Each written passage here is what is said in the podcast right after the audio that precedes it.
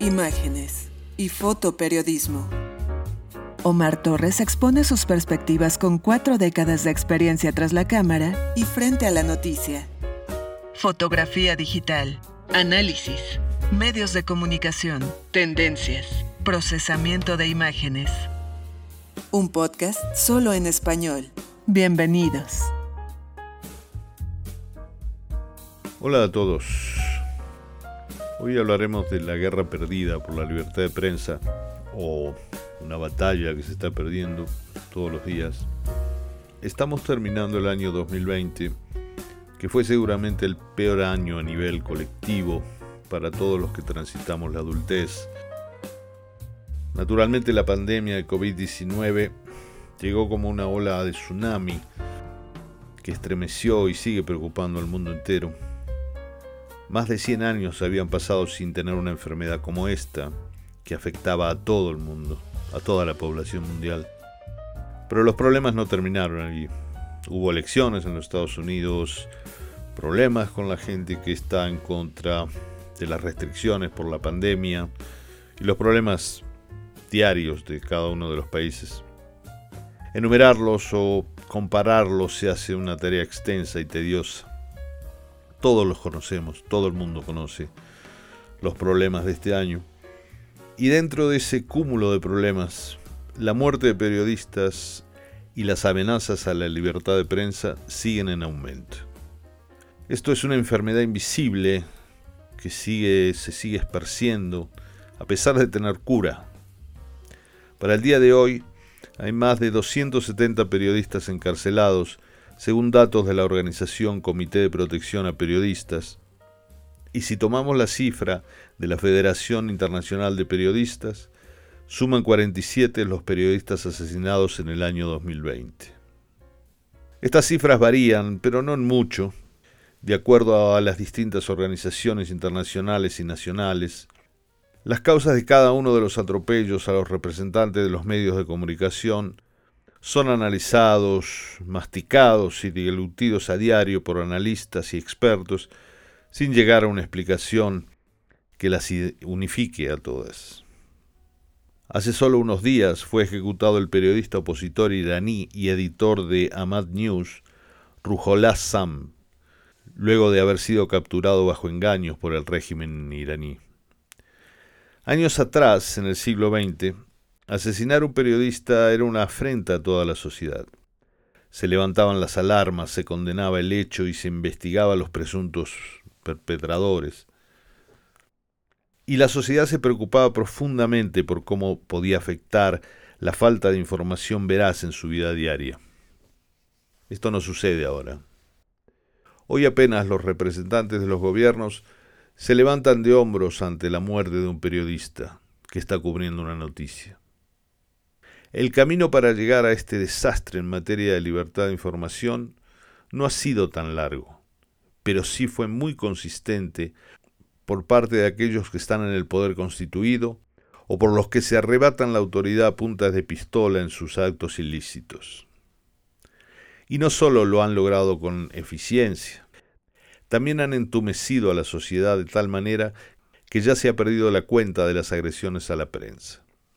Al igual que el síndrome de la rana en agua hervida, la sociedad se fue cocinando a fuego lento y hoy el asesinato de un periodista no representa alarma para casi nadie.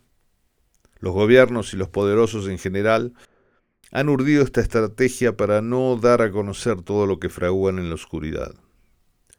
Cada vez más se restringe el acceso a los periodistas, cada vez más los periodistas son alejados de la zona de interés con la ya desgastada excusa de la seguridad nacional, la protección de las víctimas, la seguridad de los personajes de alto nivel y cualquier otro ardid que permita doblegar la ley, o bien recurren a las sospechosas leyes religiosas.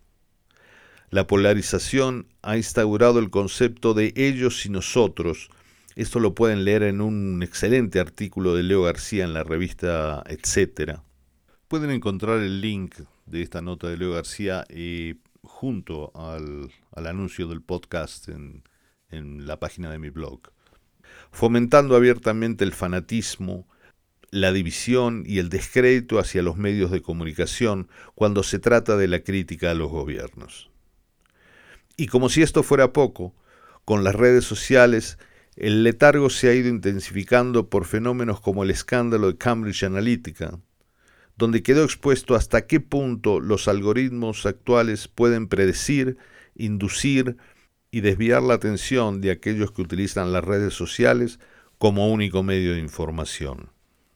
Dentro de estas redes sociales, los individuos van atomizándose en aquellos tópicos que solo convienen a sus intereses personales.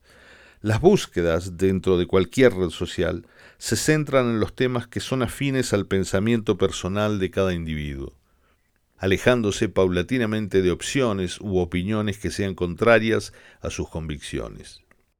Queda muy bien explicado en el documental El dilema de las redes sociales, donde se plantea el peligro que éstas representan y las pocas salidas que hay a este dilema. El panorama es muy desalentador. Yo diría que aterrador si uno ve detenidamente el documental. Como era de esperarse, los gobiernos han aprovechado al máximo esta posibilidad que arrojan los algoritmos.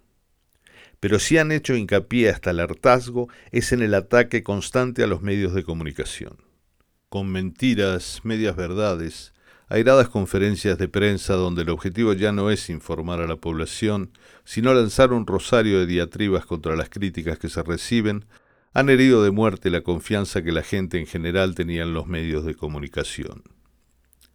La comprobación de hechos en los temas sensibles con los cuales se comprueba la falsedad de una declaración rimbombante o un ataque a periodistas es vista por un mínimo porcentaje de personas si lo comparamos con aquellos que se hicieron eco de esas mentiras, utilizando esos mismos argumentos para defender a sus líderes. Sin embargo, hay periodistas que siguen arriesgando su integridad en la tarea de informar. Latinoamérica se ha convertido en la zona más peligrosa de trabajo para un informador, pero el desdeño de las autoridades, su incapacidad o voluntad política para defender o al menos encontrar a los culpables no está en su agenda política que se centra en la polarización, en la búsqueda frenética de votos y en el ataque a los medios. Dar un mensaje a los jóvenes que están comenzando en la profesión se hace cada vez más difícil. Centrarnos en los consejos sobre el periodismo honesto, la búsqueda de fuentes confiables, esa actitud en la información, es una tarea necesaria pero no del todo completa si la comparamos con los embates de las fuerzas insaciables de la desinformación. La guerra no está del todo perdida. Hay cientos de jóvenes que salen de las escuelas de periodismo en todo el mundo con las ansias de hacer un periodismo serio. Es tarea de aquellos que ya hemos transitado un largo camino en el campo del periodismo, instruirlos sobre los peligros que se ciernen tanto en el campo de trabajo como a su integridad física. De no hacerlo, veremos caer de a poco las verdades que suceden ante nuestros ojos, dando lugar a las aviesas intenciones de los que pretenden detentar el poder en base a sus mentiras. Es nuestra tarea como informadores no desechar los valores de la democracia. De lo contrario, el autoritarismo se pondrá el disfraz que más le plazca para ocultar la verdad. Muchas gracias. Esto fue Imágenes y Fotoperiodismo, solo en español. Sigue a Omar Torres en Twitter, arroba Omar José 1985.